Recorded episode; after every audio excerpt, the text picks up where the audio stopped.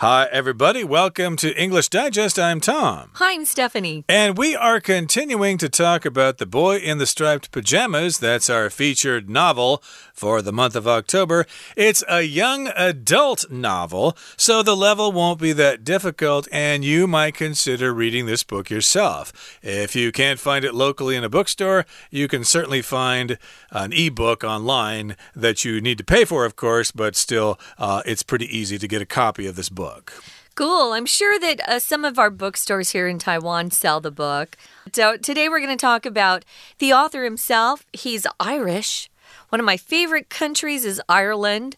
It's beautiful, the food is good. So his name is John Boyne, and he's an award winning fiction author from Dublin, Ireland. Dublin's the capital of Ireland. So, yeah, we're going to spend some time on that, but also on some of the themes the author might have been trying to communicate with his writing. Uh, indeed. So, again, as uh, Stephanie just said, we're going to focus on John Boyne himself and talk about his book and maybe some uh, themes and ideas in the book as well. So, let's get to it, everybody. Let's read the entire contents of our lesson right now. John Boyne is an award winning fiction author from Dublin, Ireland. His works have been published in over 50 languages. His most famous book is the young adult novel The Boy in the Striped Pajamas, which was published in 2006. The book became a New York Times bestseller and sold about 10 million copies worldwide before being adapted into a feature film in 2008. Boyne has written five other books for younger readers, a short story collection, and 12 novels for adults. His newest novel, A Traveler at the Gates of Wisdom, came out in the summer of 2020. Some of the prominent themes in The Boy in the Striped Pajamas are Bruno and Shmuel's friendship, Bruno's childlike misunderstanding of tragedy, and ethnic discrimination leading to genocide. Bruno and Shmuel form an unlikely friendship because Bruno just sees Shmuel as a peer not a member of an inferior race, although he has the vague idea their friendship would be forbidden by the adults in his life. As children, they represent the capacity for good and compassion amid the crimes against humanity perpetrated in Auschwitz. Boyne uses a child's enduring innocence to demonstrate the German people's ignorance and indifference toward the astonishing cruelty being performed in Auschwitz and throughout the Third Reich. Bruno's family shelters him from knowledge of the systematic murder of Jews so effectively that it leads to his own grim fate. Bruno disguising himself as a Jewish prisoner and getting murdered shows the arbitrary nature of ethnic discrimination.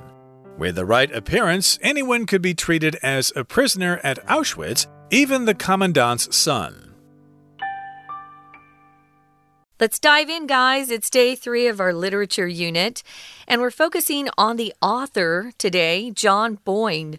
Says he's an award-winning fiction author, and he comes from Dublin, Ireland. Award-winning. Uh, you put a hyphen there when you're describing somebody who has already won a particular award. Someone could be an Oscar winning actor or an Oscar winning uh, director well, sometimes they won't use Oscar, they'll say an Academy Award winning. Oscar or uh, actor, director, things like that. He has won some awards because of his fiction. It's really good. And again, like I said earlier, he's from Dublin, Ireland. He probably has a cute accent. Uh, yes, Irish people do have cute accents, that's for sure. And his works have been published in over 50 languages. Uh, of course, he didn't write the novels in those languages directly, they were translated. I'm sure you can find his novels in Chinese as well. And his most famous book is the one we've featured this month. It is the young adult novel, The Boy in the Striped Pajamas, which was published back in 2006.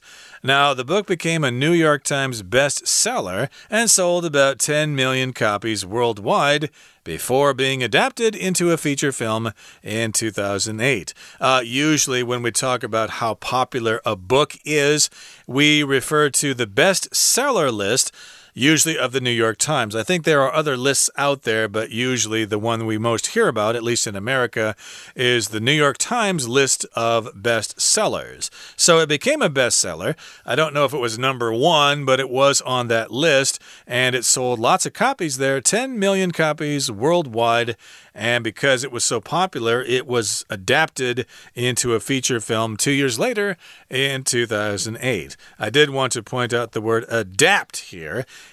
A D A P T, adapted. That means something was made into another form or slightly changed. Okay, so you've got the novel form and then you've got the movie version. So, yeah, it was adapted into a movie. Okay, don't say adopted. That means you brought in a kid into your family because they lost their parents or something like that. But again, adapted, it was basically made into a movie two years later. That was my question. So our article just answered it.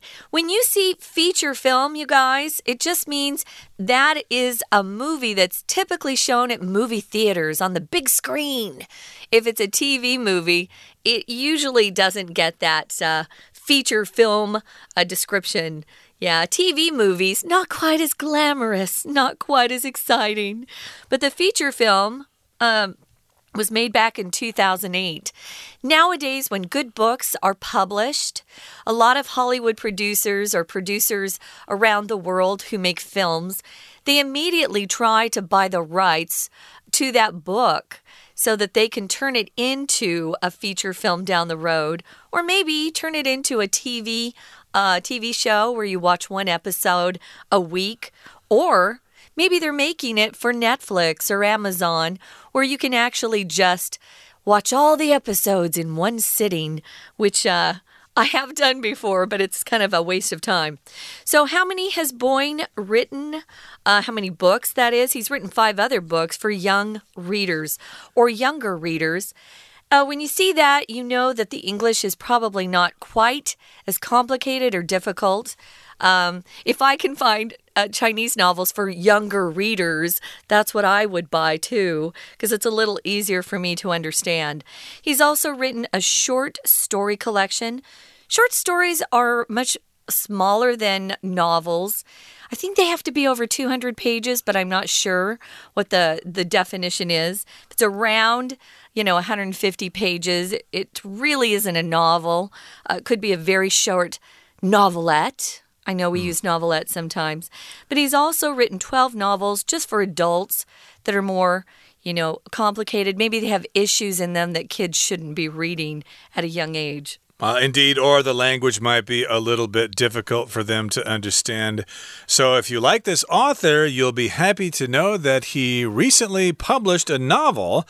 Uh, last summer, A Traveler at the Gates of Wisdom, it came out in the summer of 2020. So, it's October now, so it's certainly probably available in your nearest local bookstore, or again, you might be able to order it online. Uh, you know, it might be a good novel to read uh, during the cold winter days that are coming ahead. But uh, again, we're talking mostly about his uh, young adult novel here, The Boy in the Striped Pajamas. Now, let's move on now to the next paragraph here. It says, Some of the prominent themes in The Boy in the Striped Pajamas are Bruno and Shmuel's friendship, mm -hmm. Bruno's childlike misunderstanding of tragedy, and ethnic discrimination leading to genocide. So, yeah, we've got three themes there, and these are prominent themes. Prominent means they stick out, they're noticeable, and they're what you should pay attention to. So, again, the first theme here is the friendship between Bruno and Shmuel. Yes, they're friends with each other, even though they're probably supposed to be enemies. Right. You would think, right? Mm. Uh, because Bruno is part of the German army, at least his dad is an army officer, who are actually. Uh, torturing and treating the Jews in those uh, prison camps horribly. Now, Bruno's childlike understanding of tragedy and ethnic discrimination discrimination um, actually lead to genocide. So let's look at this. If you're childlike, it's just another way to say you're naive. We used that word in an earlier program. Naive, you're too simplistic. You don't quite understand uh, what the world is like. Uh, you see things through a child's eyes. That's not a bad thing always. I wish I could go back to that. Now, if you have a misunderstanding with somebody, this is the noun form of the verb to misunderstand, means you don't understand each other correctly. We also use it to talk about kind of a, an argument you had with someone. Yeah, we had a misunderstanding last week. Uh, but sometimes people just aren't clear enough with each other, and you have a misunderstanding that leads to maybe a bigger argument in the future. So he has a childlike misunderstanding of tragedy. He doesn't really understand that those people in that prison camp are being tortured and eventually will be killed by the Nazi soldiers. Tragedy is when you go through some sort of event which causes a lot of suffering for people, destruction, and typically death. That's uh, the second theme here. So, again, the first one was the friendship, and the second one is Bruno's naive misunderstanding of tragedy. Yeah, you just can't do that. You just can't put on a prison uniform and go over there and have fun. This yeah, go is visit war. for the day, a day trip. Uh, exactly right. No, those people over there are prisoners. They are being tortured. They're being beaten.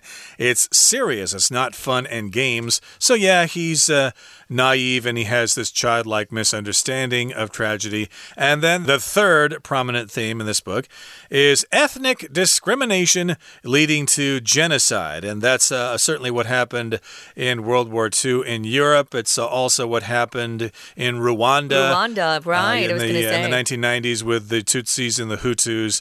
Uh, that was also ethnic discrimination. And that led to genocide. Okay, ethnic just refers to uh, cultural groups. It could be different races of people, but different countries and different languages, ethnic groups, for example, and discrimination, okay, which means you kind of say one group is this way and the other group is that way and therefore bad. So, yeah, that's racial prejudice.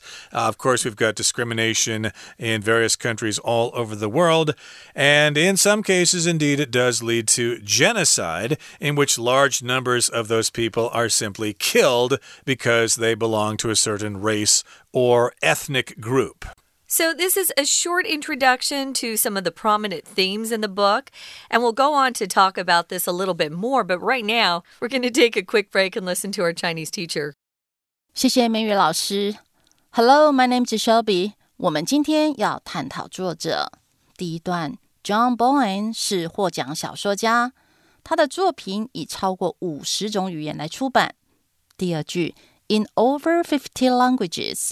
Over 超过，in 加语言表示以什么语言，例如 in English 用英文，in Chinese 用中文。他最著名的书是青少年小说《穿条纹衣的男孩》。到第四句，这本书成为《纽约时报》畅销书，在被改编成剧情长片之前，后面的 before 加了省略主词 the book。动词 was adapted 改成 being adapted 分词构句。动词 adapt 改写、改编，相当于 modify m o d i f y 或者 adjust a d j u s t。他的小说被改编成电影。A feature film 是指长度够长，大约八十到一百八十分钟，在戏院上演的影片。另外，John Bowen 还写了其他青少年小说或小说集等。接着看第二段的第一句，一些重要主题在穿条纹衣的男孩是两个人的友谊，Bruno 对悲剧的纯真误解和 ethnic discrimination leading to genocide 导致种族屠杀的种族歧视，ethnic 种族上的 discrimination 歧视，leading to 相当于 which leads to genocide 是种族灭绝。这三个主题呢，借由小孩子的角色来诠释。We're going to take a quick break. Stay tuned. We'll be right back.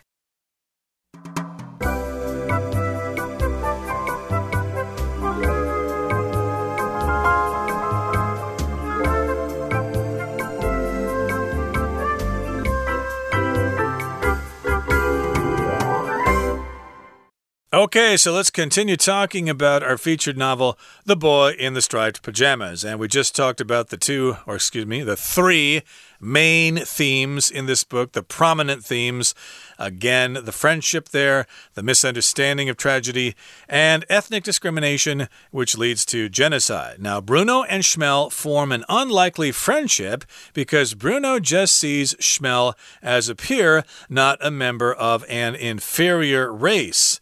Although he has the vague idea their friendship would be forbidden by the adults in his life. So I think this is a popular theme in a lot of books and movies. The kids become friends because they don't really understand right. the working of the world. I think I saw a movie many years ago where an American boy and a Japanese boy got lost together during World War II. They were supposed to be enemies, but they're kids, they don't know the difference, and they ended up having a great time together. But in any case here, uh, back to the themes here, they have this unlikely friendship okay? You would not think they would be friends here because Bruno just sees Shmuel as a peer, which means someone who's the same age in the same situation. He does not feel he is superior to Shmuel, and he does not think that Shmuel is inferior. Right. He probably just sees another buddy that he can be friends with. So it says here, though, he doesn't see Shmuel as a member of an inferior race. It, that's exactly what the the Germans thought of the Jews that they were inferior, meaning they they didn't have the quality that the Germans did. You know that they weren't as as talented. They were dirty. I mean, they had lots of awful things they would say about the Jews. And they would not just talk about genocide. They'd always they'd use that phrase ethnic cleansing like we need to get rid of all the Jews in the world so that the earth is cleaner. It was horrible. So these two boys, they don't know any better. Adults become awful, evil, cruel. But kids, they just want to be friends. So they they don't see each other as enemies at all. So if you have something guys that's inferior, just means it's not a very good quality. Um, I used my computer as an example uh, on a, a program a couple of days ago. But yeah, when I first bought my computer, I found out that it was really kind of an inferior uh, model that I had bought. It was my mistake. I didn't do enough research and I bought an inferior computer. But please be careful. Don't don't refer to races as being inferior races. We're all people. We all have good qualities. Let's just love each other. So he has a vague idea, which means it's not very clear. Vague just means it's a little blurry, not clear enough for him. But he has this feeling that somewhere being friends with Shmuel is kind of forbidden by the adults, but he does it anyway. If something's forbidden, it's banned. You cannot do it. You can forbid somebody. That's the verb form. Forbidden is the adjective. It's not allowed or banned, meaning it's forbidden. For example, smoking is forbidden in many of the public places these days. It is. Good thing I don't smoke. And so, again, their friendship would be forbidden. He has this vague idea. Yeah, I think I might get in trouble if I'm friends with Shmuel, but I'm not really sure. So it's kind of a vague, unclear notion about their friendship. Yeah, it might be forbidden, but he continues to be friends with Shmuel anyway. And as children, they represent the capacity or the ability for good and compassion amid the crimes against humanity perpetrated in Auschwitz. So, because they're children, they represent this ability or potential that people have to be good. Here, good is being used as a noun, just to be good. Uh, good versus evil, you get the idea. So, yeah, people do have this capacity for good. I guess they also have the capacity for evil as well, unfortunately. But here they've also got this compassion here, which means you can feel for other people. You can understand their suffering and you can try to do something about it.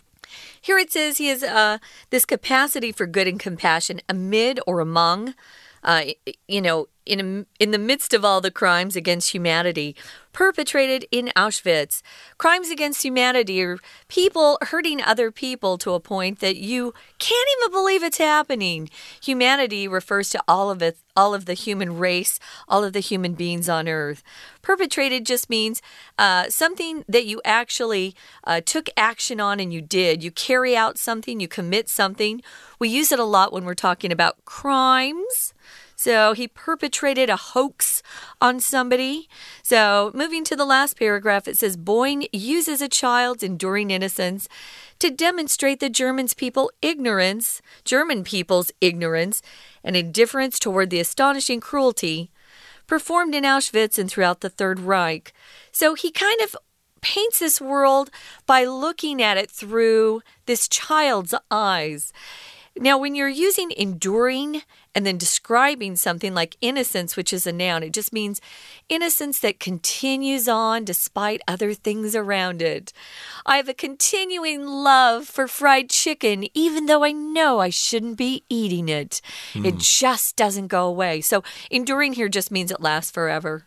Uh, indeed. So, again, we're talking about the enduring in innocence, which continues to go on without stopping, and it demonstrates the German people's ignorance and indifference toward the astonishing cruelty being performed in Auschwitz. So, yeah, a lot of Germans in Germany probably did not know this was going on, or maybe some of them did, but they thought, well, what can you do? You know, we can't really stop it. If we say something, we'll get killed. So uh, they probably just let this thing go on and on there. And they also had this indifference, which means you don't really care. You know something's going on mm and you mm-hmm. know it's bad, but eh, that's not my business. So yeah. they just kind of think, ah, that's somebody else's problem. I've got my own problems. I'm not going to worry about it. You need to. We got to step up and uh, do the right thing in this world. So, yeah, they had a lot of um, indifference, ignorance, uh, going on in Germany, especially about what was happening in front of their eyes, but they chose not to see. Bruno's family shelters him from knowledge of the systemic murder of Jews so effectively that it leads to his own grim fate. Sometimes parents really have to have those tough conversations with children. I know it might scare the kids for a while, but it might keep them safe too, right? Don't trust all adults. If an adult wants to give you candy, it doesn't mean they love you. They might kidnap you and take you from me. Sometimes you have to help kids understand they're bad people out there. When you talk about something that's grim, it's not very fun and it can be very, very um, serious at times too. Grim fate just means something that doesn't have anything happy attached to it. And your fate is just like something of a consequence that you have no control over. So it's really sad that because the parents didn't help Bruno understand what that prison was about, they lost their own child. Yep. Uh, so, yeah, he was uh, ignorant of his own grim fate, or leads to his own grim fate uh, which could be horrible, terrible, etc. Again, he was gassed in a gas chamber with his friend Shmuel there, and Bruno disguising himself as a Jewish prisoner and getting murdered shows the arbitrary nature of ethnic discrimination. Arbitrary means you don't really have any reason for doing something, it's kind of random, okay? Uh, you just don't really uh, have any logical reason for it, and right. that's what ethnic discrimination can be sometimes. Uh, with the right appearance, anyone could be treated as a prisoner at Auschwitz even the commandant's son. Yeah, so I guess they looked alike here, so I guess they sort of misunderstood each other, or at least uh, the kids were misunderstood. Uh, at least uh, Bruno was misunderstood, and they thought he was Jewish because he was there with them, so he got gassed as well. And that's why the author describes this as being ironic. The ending, at least. It's an irony that just because he was wearing the same clothes, he had his head shaved, that this kid who was very privileged and belonged to a very high ranking military guy uh, with the Nazi military ended up being killed by his own countrymen. Very, very sad. Right now, guys, we're going to listen one more time to our Chinese teacher and then we'll be back to wrap this up. 第二句，Bruno 和 Shmuel 建立起不太可能的友谊，因为 Bruno 将 Shmuel 视为同才，而不是较低等的种族。A member of an inferior race，inferior 比较差的，两者比较，一者较差，就可以写成 A is inferior to B，用介系词 to 来表达 than，T H A N 比起来。 另外，superior 较优秀的，senior 较年长，也是用 to 来连接比较两者。例如说，他比他哥哥优秀，he is superior to his older brother。所以他们的友谊会 would be forbidden 被禁止，forbid f o r b i d 禁止做什么事情。它的三态是不规则变化：forbid、forbade、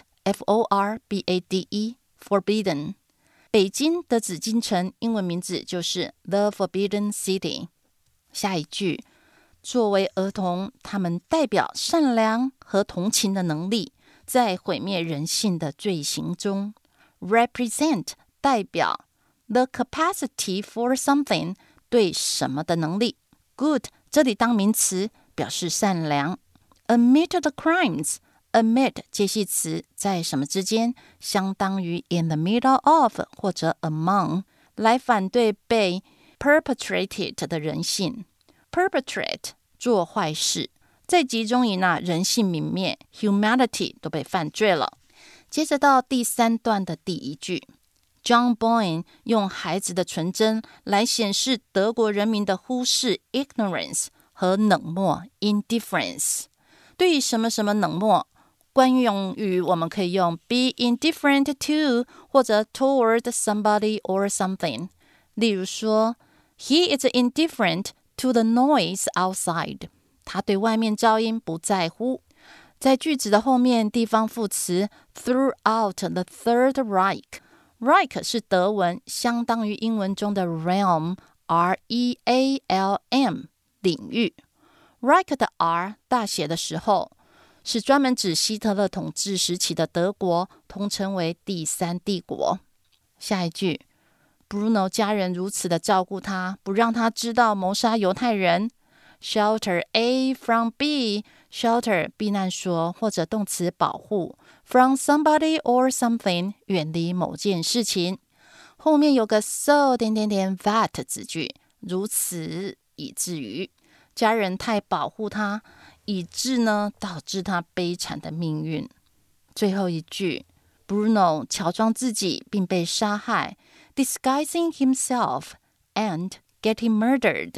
这两件事是省略了冠带 who，动词加上 ing 变成分词构句，shows 显示了种族歧视的随机性，arbitrary 随心所欲的或者武断的。Arbitrary nature 就是指任意为之，他说怎么样变怎么样子的这种本质。整句只要有这样的外表啊，任何人都会被当成囚犯。好，整本故事我们就分析到此。大家看完之后有没有感触良多？以上是今天的讲解，谢谢收听。That brings us to the end of our lesson for today. Thank you so much for joining us, and uh, we wish you the best of luck when you attempt to read The Boy in the Striped Pajamas. You're gonna love it. From all of us here at English Digest, I'm Tom. I'm Stephanie. Goodbye. See ya.